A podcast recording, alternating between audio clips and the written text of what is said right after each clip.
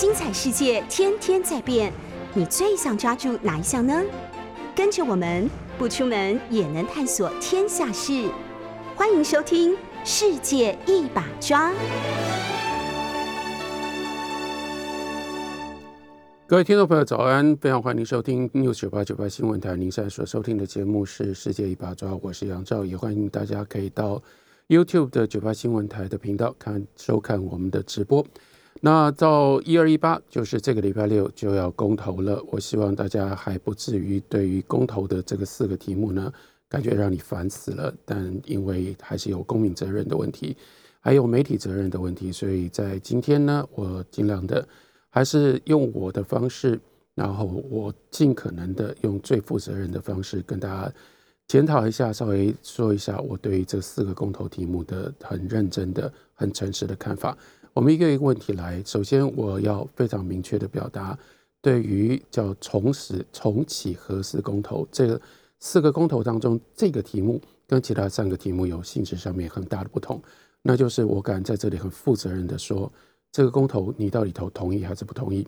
意义不大。因为不管这个公投最后的这个问题，它最后的答案是什么，最后大家的选择是什么，基本上核四绝对不可能重启。那民进党政府即使是这个题目最后公投的答案是要求或者是通过了同意重启核四，民进党政府绝对会找到很多很多的方式，至少它可以几乎无限期的一直拖延去实行这个政策。那这里面为什么会这样子？最主要是因为这不只是牵涉到民进党它的根本的非核家园的这样的一个承诺。而且这个飞核家园，它背后牵扯到整个台湾电力跟能源资能源这个配置，还有能源运用的整个完整的政策。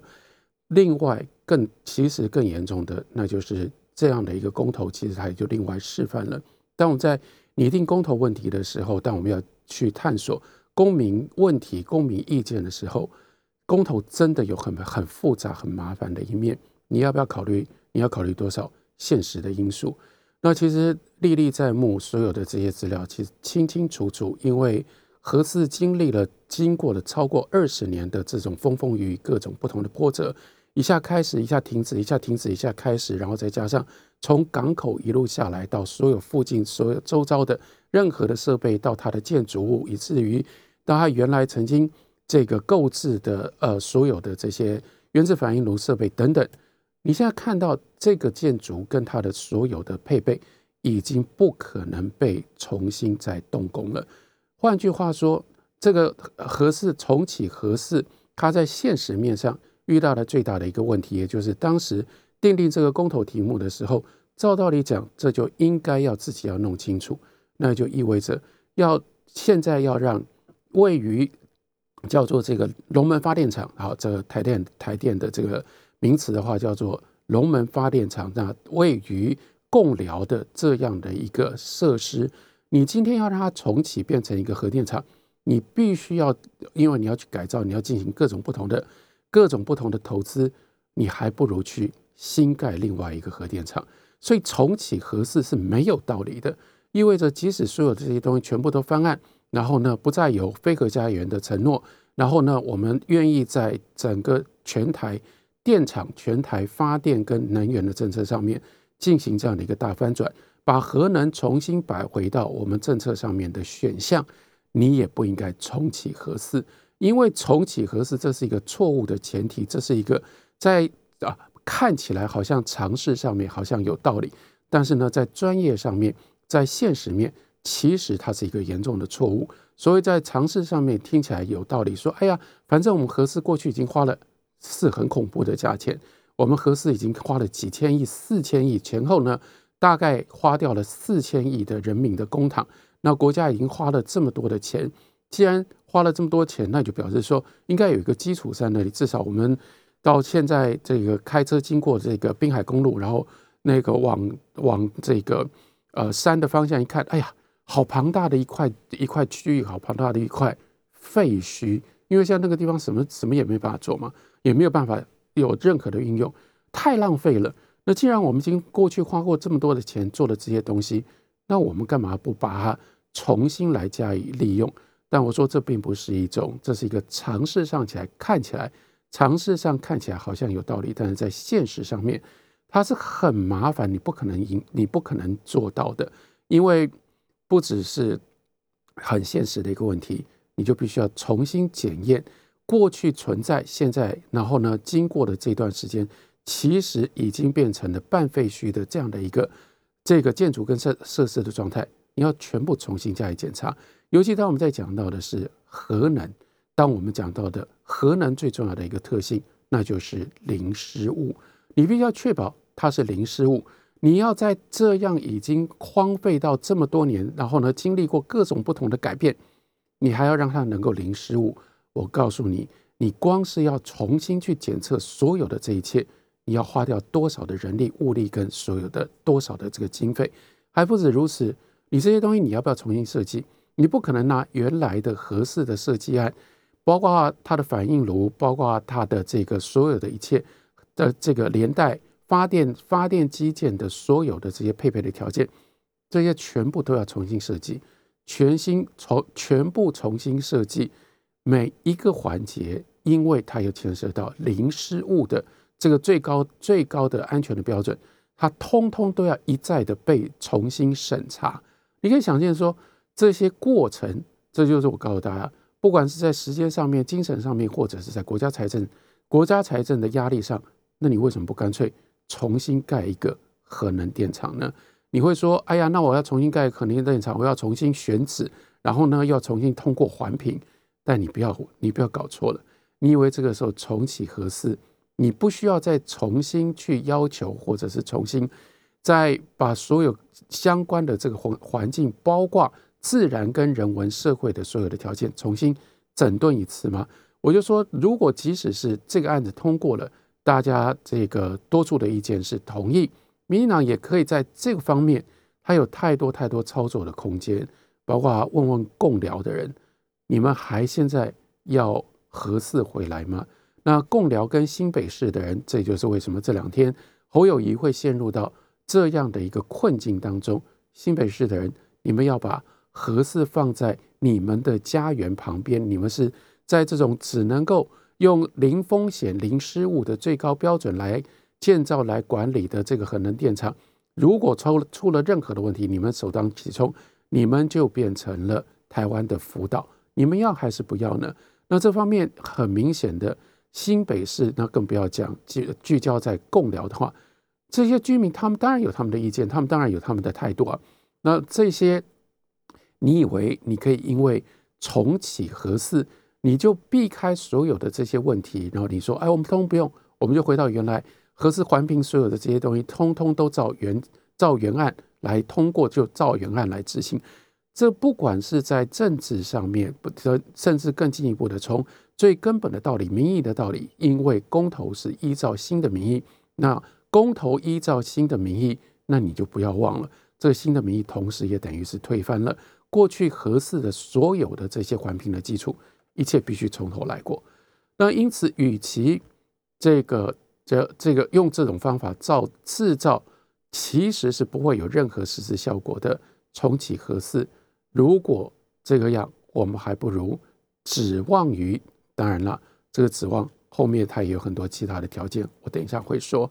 但是我的意思是说，这个如果与其如此，那就不如是有一个。另外一个负责任的政党，哎呀，真的想清楚，而且他给我们一个，今天民进党在这上面其实他是辜负民意的，那就是你从非核家园，然后到你变成了一个执政党，然后呢，你遇到了所有这些国际间的一切的条件的的这个改变，尤其是冲突的两个条件摆在你的眼前，一个呢，因为三一海啸，然后呢。日本的这个福岛这个东电核电厂所遇到的这些问题，所以对于全世界的核能核能发电的政策，大家进行了这个尖锐的检讨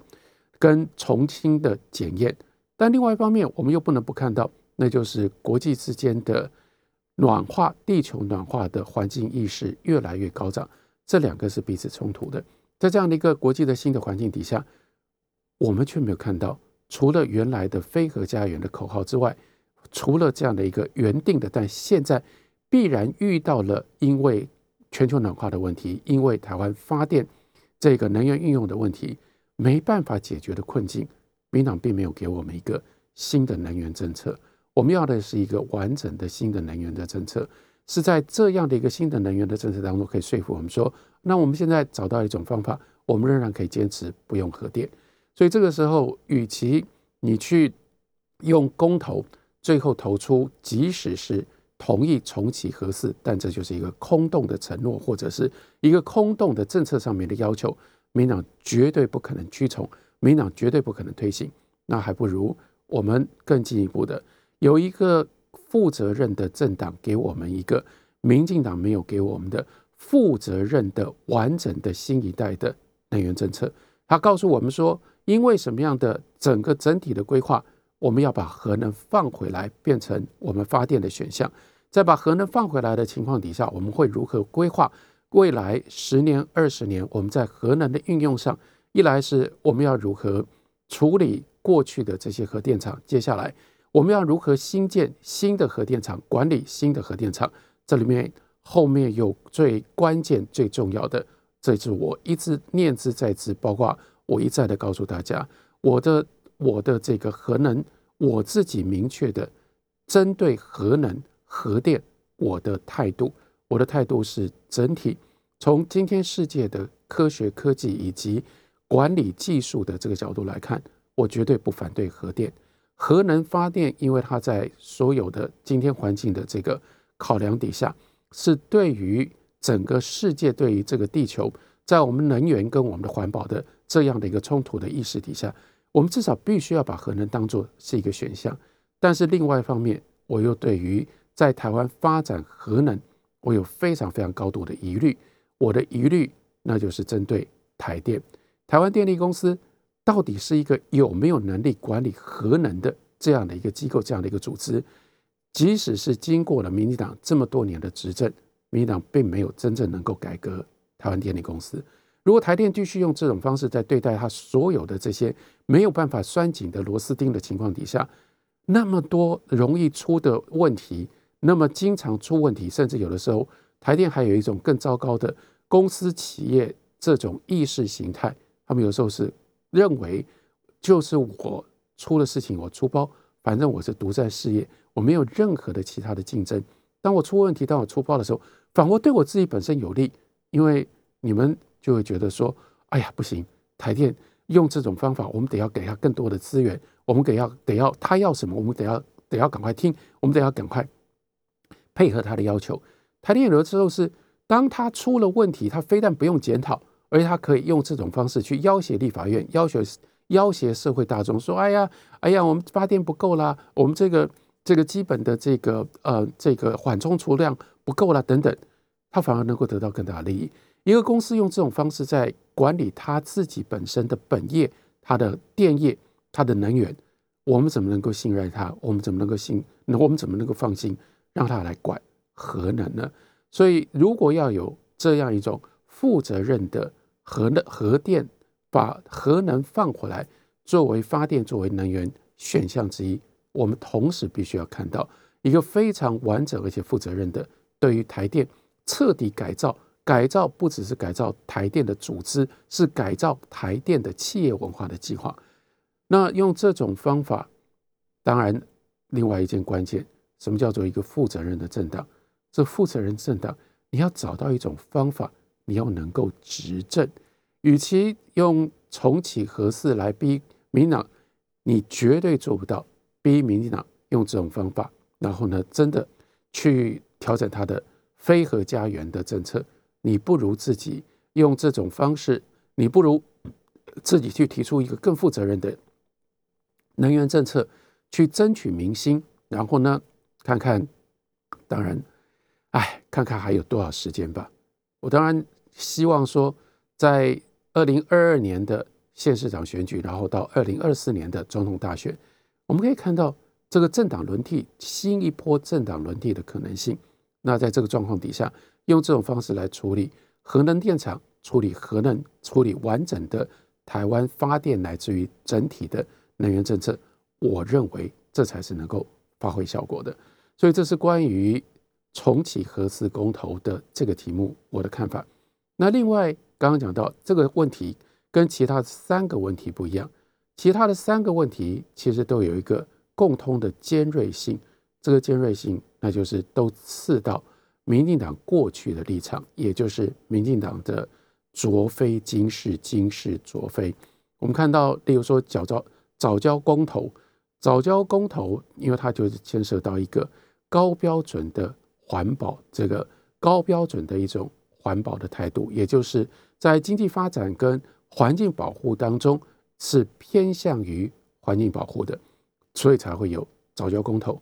但是这不就是过去民进党长期以来，民进党他自豪于他的一种政策立场的吗？那当你要环境保护，环境保护应该要用比较高的标准来被看待。被重视、被强调，但是你就可以看得出来，今天这个民进党在这上面卓非金是靠用今天的这个一定要建三阶，然后的把三阶建建在早教上的这样的一个态度，这样的一个做法，他们甚至可以完全扭转自己过去的态度。我甚至看到，就是亲绿的，然后在替政府辩护的时候，都已经可以讲到这种话，说：“哎呀，早教。”七千多年的这个历史，那台湾台湾有几十万年的历史啊。那如果是依照这样的一个标准的话，我们不能在早教上面进行任何影响早教的建设的话，台湾岛上任何房子都不能盖。这就是荒唐的不得了的卓非经世。你要想想看，民党长期以来在所有的经济建设的这个这个态度上面，那就是我们必须要兼顾环保，甚至有的时候。我们必须要用更高的环保的标准来看待经济的议题，这是昨天的民进党，但是今天的民进党却可以这么样的用这种方法，完全都都是把这个焦点放在第一个，哎呀，我们这个三阶啦，这个瓦气接气，这个接气在哪有多么样的重要，在我们的发电上面有多么重要，发电年能源呢，我们的企业、我们的工业有多么样重要，甚至民生多么样重要，要不然你们到。夏天的时候，你们就没有冷气可以吹。那因此，我们还已经尽一切的努力，尽量少影响到早教。他真的确切知道，这个三界不可能不影响到早教。但他现在就是要用，要用民生享受，要用经济建设来作为标准，来说服你说你应该接受破坏环境的结果。这真的就是完全违背过去民进党的立场。还有另外一个更明显的。那就是大选绑公投，到底大选要不要绑公投？哎呀，回头一看，这更是更是卓非今世啊！大选绑公投，二零零四年，这是一件多么重要的大逆转！如果那一年在这个陈水扁执政的四年之后，从各式各样不同的方向，从各种不同的标准来看，陈水扁要面对一个卷土重来，然后而且呢，这个时候已经重新团结。连战跟宋楚瑜两个人终于从原来的那样一个二零零零年的竞争的对手，而形成了连宋配。那所以，如果你回到原来的二零零零年的这个局势的话，连加宋他们的选票有百分之六十，陈水扁不到百分之四十。陈水扁这个时候在四年之后，他要面对卷土重来加在一起的连战跟宋楚瑜，他用什么样方法？能够在连任的这个过程当中，不要说他要能够胜选，他要如何维持不会从一开始的时候就被唱衰，然后就觉得 another player，根本这件事情在选票上面胜负已定。你如果回到二零零四年，太清楚了，陈水扁这就是民党会选举的地方。陈水扁他选择的最重要的策略就是大选绑公投啊，就在这个时候就开始有了各式各样的公投，尤其是其实是这个台湾主权。就是台湾主权公投，台湾这个独立公投也不能讲说真正是独立公投。台湾主权公投是用这种台湾主权公投呢来炒热，让所有的民意这个时候从原来四年来当中陈水扁的这个政绩，更重要的从原来的民进党跟国民党的这个这个这个标呃这个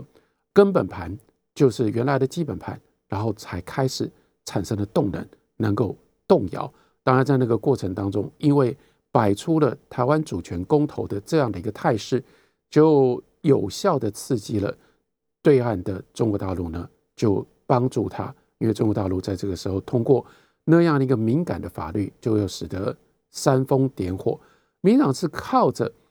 大选绑公投，所以才在二零零四年的这个选举的这个态势当中维持不败，一直坚持到了最后，坚持到了那个投票的前一天，又发生了两颗子弹，所以才在那样的一个惊险万分的情况底下，才有后来的陈水扁的第二任。第二任，你想想看，他总共在这么巨大规模的选举的过程当中，陈水扁只赢了两万票，这是多么惊险的一个状态！这个惊险的状态，如果没有大选绑公投，怎么可能能够完成？所以这是本来民进党的这个他们的主张，他们的方向。还有另外一件事情，这个大选绑公投变成大选不绑公投，来自于哪里？来自于因为当民进党是一个在野党、反对党的时候。他念兹在兹的，那就是要降低公投的这个联署的标准，而且呢，等到他取得政权的时候，他还大幅的真的就这样去推动，但后来他就发现不对劲，不对劲是因为这对于作为一个执政党的利益是有伤害的，所以就倒过来，所以这个时候倒过来呢，他就要让减轻公投可能通过的这个这个标准，就减减少公投。通过的可能，那用这种方法，它又逆转了，逆转了，逆转来逆转去，其实最大的一个问题，这就是我们更进一步，我们在看待这三个公投问题的时候，我们要了解，因为我们看到了什么？因为我们看到了一个预期自己会长期执政的一个政党，他的心态，如果不是预期自己会长期长期执政，民党很多事情的做法会不太一样。所以这就更进一步的牵涉到我们今天整个台湾政局上面最危险的一件事情，那就是民进党现在几乎是哎呀内在老心在在，一直觉得他会长期执政，他用这种方式在看待台湾的政局。九八新闻台世界一把抓，我是杨照，我明白的跟大家稍微交代一下，对于这个礼拜六的四个公选的题目、公投的题目，我的态度、我的立场是什么？刚刚讲到了。除了合适公投，这个合适重启公投，我诚实的说，我弃权，因为投同意跟不投同意，跟投同意或者是不同意，没有任何真正的实质的影响、实质的作用，所以我觉得可以不必投。那但是呢，后面接下来其他的这个三个问题，我都告诉大家，我的选项是不同意。只不过我认为我这这个不同意，因为大家既然听。这个 News 九八新闻台，可能很多人都会听到，为什么我们应该要投不同意？那可是呢，我相信你没有听过我给大家的这个理由，但是这是我衷心真实的理由。我的理由是为什么要投这三个不同意？因为过去的民进党是对的，我同意过去的民进党的态度跟立场。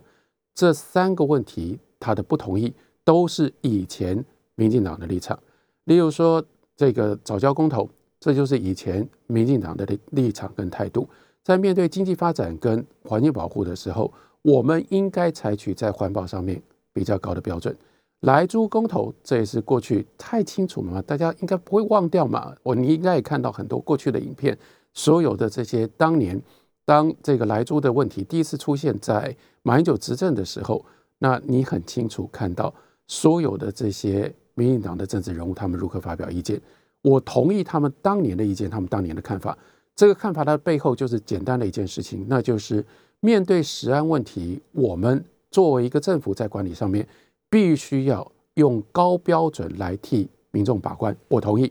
因为我同意当时民进党的这种态度，他的政策。所以当然，现在这个公投的题目，我们只能说，我们只能够对不起，我刚刚都讲错了，都讲反了，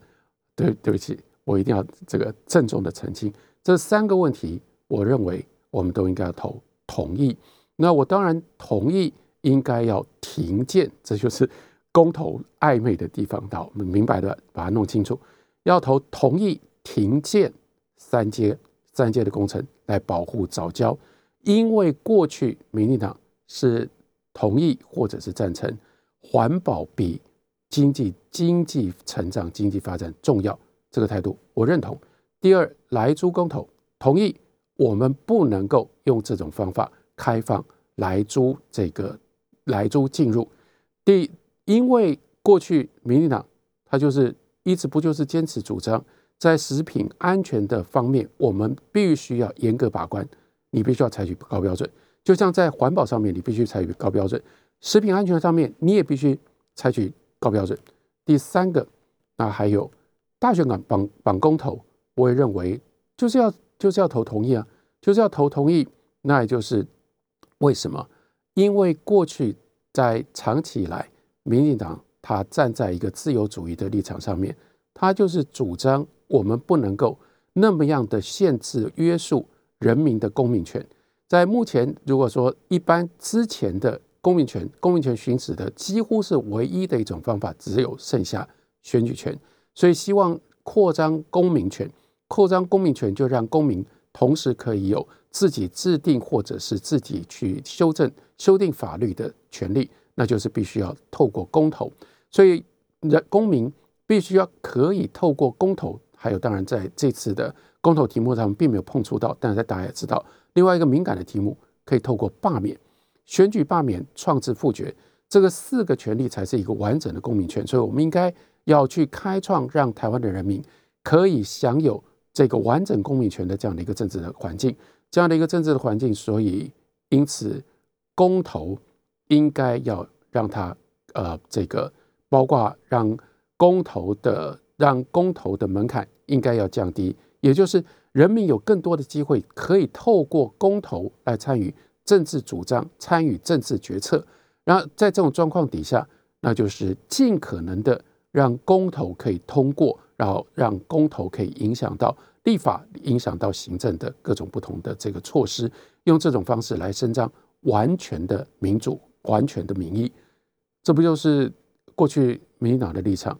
我同意，因为这个道理是对的。所以这三个题目，我认为都应该要听，都应该要投同意。不过我的理由、我的标准，就是因为这就是以前民进党。在他还是一个民主政党，或者是他还没有被他的执政，他现在的执政的环境让他把他冲昏头之前，他的坚持的态度跟立场，当然也就是因为如果大家在投同意的时候，或者是你愿意你考虑你要投同意的时候，你会看到一件非常严重的一件事情，那就是为什么民进党今天他通通都站到不同意的那一面去呢？这就是刚刚提到了。卓非金氏，卓非金氏，今天民进党卓非金氏是怎么来的？我们可以讲，那就是因为民进党现在是执政党，但还不止如此。当然，因为他这个三阶这个天然气接气工程，这是经济部所提出来的，这是台电要的工程。那因为他执政，所以他提出了这样的一个做法，所以他就必须要辩护这个呃。他就要辩护这个工程，所以他他就要求要求停建的这个公投的题目要投不同意。这有一部分，但只是一部分，因为他是现在的执政党。然后就又必须要稍微拉高一点层次，跟大家沟通一下，讲一下民主的基本的道理。民主基本的道理，为什么政党轮替这么样的重要？政党轮替的重要性呢？可以用我在哈佛大学的时候，我的老师。John Rose，John Rose 所写的《A Theory of Justice》在正义论里面，他所提出来，当我们在思考民主自由的时候，非常重要的一个政治伦理的标准，他把这个政治伦理的标准呢，称之为叫做呃，就是解释的方式叫做无知之幕。无知之幕是什么呢？那 John Rose 呢，他那个时候也是尽可能用最亲民的一种方式跟学生解释，那就像是如果有一对这个。夫妻他们结婚了二十年，结婚了二十年，现在要离婚了。你要知道啊，两个人结婚了二十年，共住了二十年，这个财产关系复杂到不可思议。那我想请问你，一对二十婚二十年之后要离婚的夫妻，要如何分辨财？要如何分辨财产？当然，我们的民法上面有很简单的规定了，什么这个婚前的财产，然后算清楚，然后婚后呢对半分。好了。如何对半分？你来分给我看看吧。那我们即使是抱持的最简单的，或者说最公平的这样的一个态度，对半分。那什么样办？怎么对半分？桌子切一半，椅子切一半，电视切一半，所有一切东西都切一半吗？你做得到吗？哪有人这样做的？好了，对半分没那么容易。那怎么样让这个对半分有可能最接近公平？大家可以想一想，这个题目你会得到的答案是什么？John Rose 就给了一个答案，而且这个答案就扩张成为政治上面民主政治的原则。这个答案就是让夫妻当中的其中的一个人。将所有的财产分成两份，他分完了之后，另外一个人可以优先选他要哪一份。所以为什么叫做无知之幕？要如何可以产生这样的一个公平的效果？那就是当你在分的时候，你不知道左边那一份还是右边的那一份是你的。所以当你有可能拿到左边那一份，也有可能拿到右边那一份的时候，你就会从自己的立场出发。如果因为这样的一个情境是对你来说是非常清楚的。如果你分成一大一小，右边那份大，左边那份小，你也就知道，等到对方他要来先选的时候，他一定选走了右边呢。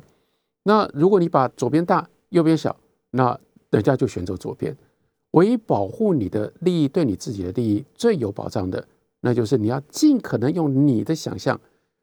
右边跟左边，最后留下来。你拿到了右边跟左边，或者是左边，对你的差距差距最小。在这种状况底下，二十年纠缠不清的这个财产就能够用尽可能最公平平分的方式就能够被分出来。所以一定要记得，这是什么样的力量在发挥作用？为什么那么神奇？最后这么难的一个题目可以得到一个公平的解决，那就叫做无知之幕，因为。当你在分，当你在设定这个办法的时候，你不知道哪一边是你的，所以推断更进一步的，就可以跟大家解释为什么政党轮替这么重要。因为政党轮替就使得，虽然我今天是在野党，可是我在设计我的政策的时候，我就必须要想到，我有一天我会执政。所以如果我定定了一种办法，然后呢，是对于当下现在的执政党，我的主张。是对于当下现在执政的人，可以制造他最大的困扰，可以让他焦头烂额。那但是你想想看，如果等到有一天政党轮替，换成你变成自己变成执政党，你这不就是搬自己的搬石头扎自己的脚吗？到那个时候是轮到你焦头烂额，轮到你疲于应付。你不会这样对待自己，因为你知道有一天你会当执政党。另外，如果当你在这个你在你是执政党。这种状况更容易，也更普遍会发生。当你是执政党的时候，你就要想尽一切办法，你要立法来修理在野党。你让在野党呢没有办法有财产，你让在野党没有办法这个呃他的他的声音、他的意见没有办法传达出去。然后呢，用各种方方式减这个缩减、缩减、控制、限制在野党。同样的，如果你用这种方式做，你也可能是在搬石头扎自己的脚，因为下一次选举很可能就轮到你变成在野党，你变成了在野党，就变成这些法律都是在管你的。这个时候你不觉得头痛的不得了？你不是痛恨说谁定了这样的法律？谁定的？你自己定的。所以你可能这样定吗？不可能。所以政党轮替为什么那么重要？政党轮替就可以保证了这样的一个无知之幕。当我们在立法的时候，作为一个执政党，或者是在作为在野党，你主张的时候，因为你不知道你，或者是你必须要预期，你有可能是在野党，你有可能是执政党，所以你要定定出来的这个办法，不可能都是专门修理执政党，也不可能都是专门打压在野党的。在这种状况底下，这就是民主可以带给这个国家、带给所有的社会跟人民最大的福祉，因为它就会有一个既不偏在野党，也不偏执政党的相对公平的一种制度，但是。这样的状况，它就是会破坏。如果有一个党，它长期执政，或者是如果有一个党，他有他这样的一种心态，他认为他可以长期执政，那就麻烦了。因为这个无知之幕被拉掉了，他脑袋里面就想的就是在当前的情况底下，我如何用尽一切的办法来保障、来扩充执政者的权利。这也就部分说明了为什么民进党。会卓非今世，因为今天的民进党他在这个上面的看法不一样。非常欢迎你去收听《世界一把抓》，我是杨照。那刚刚讲到了一一二一八这个礼拜六的和这个公投四个题目，这四个题目当中呢，呃，至少早教公投、来租公投、大选版公投、公投这三个题目呢，我认为应该要投同意。有一部分的理由是，这就是过去民进党他们坚持的态度，而那个时候的民进党跟今天的民进党非常的不一样，不只是那个时候的民进党。他是站在反对党的态度跟立场上，更重要的是，那个时候的民进党，他当当他在看待政治的局势、台湾的政治局势跟跟态度的时候，他是预期台湾是一个正常的民主的状态，正常的民主的状态，那就是会一直不断的政党轮替，因为它是一个正常的政党的这这个民主的状态会政党轮替，所以这就产生了我刚刚所为大家说明解释的。江 Rose 所说的无知之幕的效果，所以这个时候他所思考的，那就是不管我在反对党或我在做执政党，对的态度跟立场究竟应该是什么？但我们今天看到，为什么民党执政了之后，在今天的这样在，而且在未来的这几天，大家会听到更多民党他的坚持，他的态度是四个不同意，包括我刚刚讲的，这明明就是过去。民进党自己用这种方式力竭深思，曾经鼓吹提过的这三大基本的原则：经济建、经济建设跟环保，应该要采取更高的环保高标准来看待、来检验经济政策的措施。另外，食品安全的控制上面，政府必须用更高的标准替人民的健康把关。第三，在为了能够扩张，让这个公民权能够。彻底的、更全面的落实，应该要降低公投的标准，让公投越有机会可以通过。这通通都是过去民进党态度跟立场。可是现在，民进党完全变了一个人，换到另外一个立场上，一再的告诉你要投不同意，要投不同意，要投不同意。这变成了民进党几乎就变成了他的这个基本政策，他的基本的路线。为什么会这样？这里关键的是更可怕的一件事情，一来那就是民进党现在根本不管这个，根本不管政党轮替了。你想想看，他原来包括为什么他要降低公投的标准，他就是希望让公投这是一个可以去监督执政党的这样的一个重要的手段，让执政党不能够得到的执政权，在他执政的时间当中为所欲为。所以，即使是你有四年的执政权，公投人民的民意，仍然可以用不同的方式，一直不断的干扰你，一直不断的要求你，甚至改变你的一些重要的政策。这是从反对党的角度来看，可以透过民意，这个时候更有效的监督执政党的一种工具跟武器。但是这个时候，等到民进党执政了之后，尤其当他预见他会长期执政，他当然就不希望有这种麻烦了。这个时候，你们一天到晚投叫这个拿出这些公投来，这些公投或者是另外一部分罢免，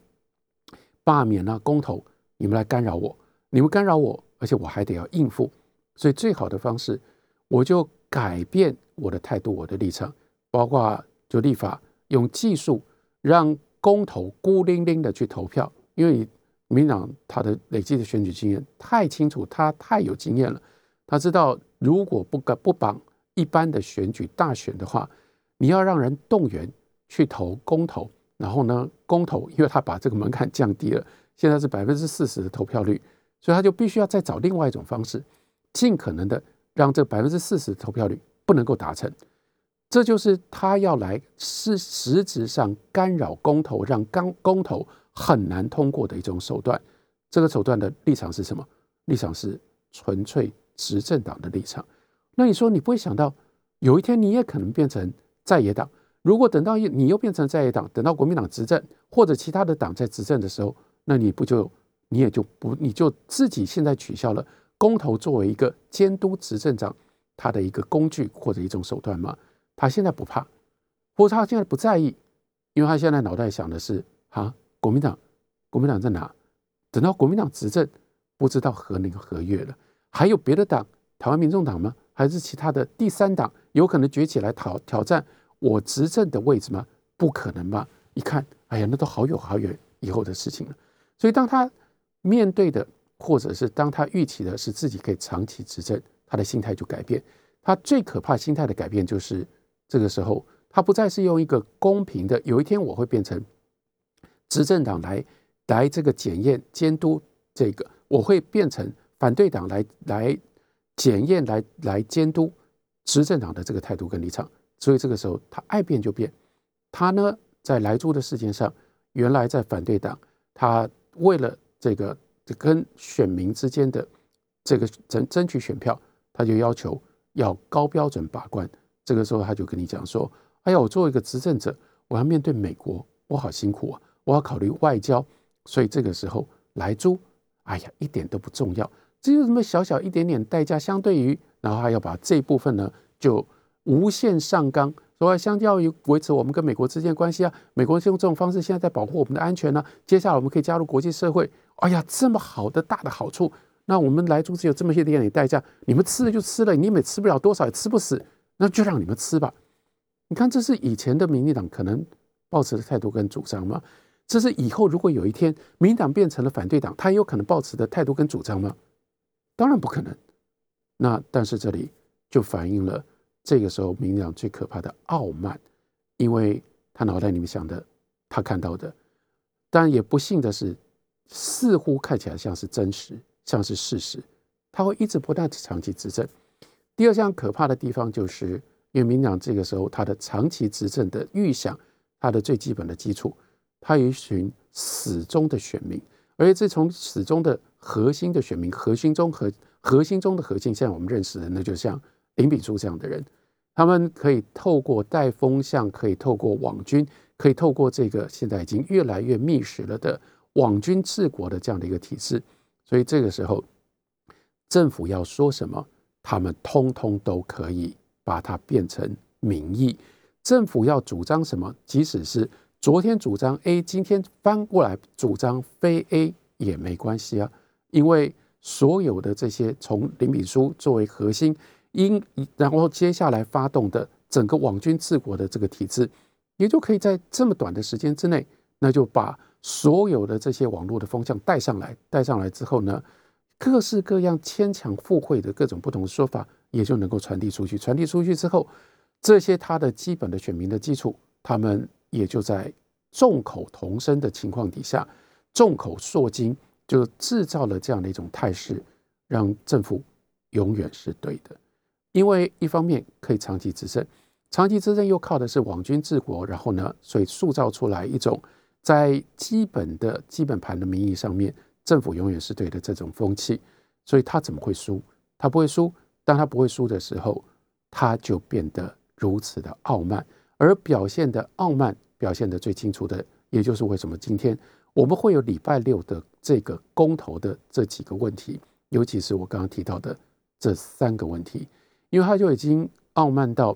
他认为我随时爱改，我怎么改，我爱怎么改。就怎么改，我不受你们任何的约束。我执政上在这里，我也需要前面我主张明确的主张本来就，这个时候我执政有需要，哎呀，来租就翻了吧。以前我在环境保护上面，我有抱持的非常高的标准，这个时候，哎呦，我有经济建设上的压力，我有没有办法发电？发电发电量没有办法应，没有办法能够应付台湾的工业跟民民生的需要。哎呦，我有执政上需要，那环保就摆一边吧。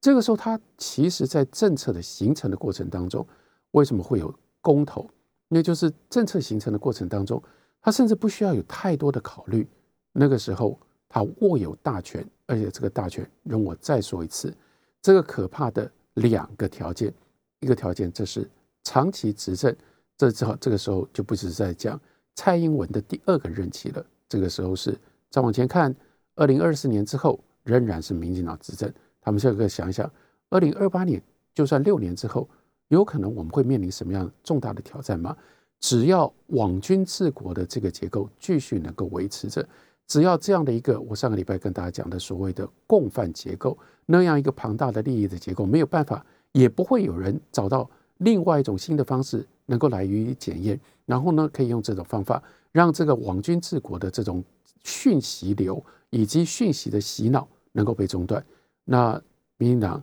他就不可能在执政的路上真正遇到什么样的挑战。没有挑战的情况底下，他当然他的气焰就越来越高，他的态度就越来越傲慢。我们今天真的面对的是这样的一个傲慢的民进党。你很讨厌他的傲慢，但不得了，因为他的傲慢是有他的基础。除非我们中断他傲慢基础的这些基本的因素。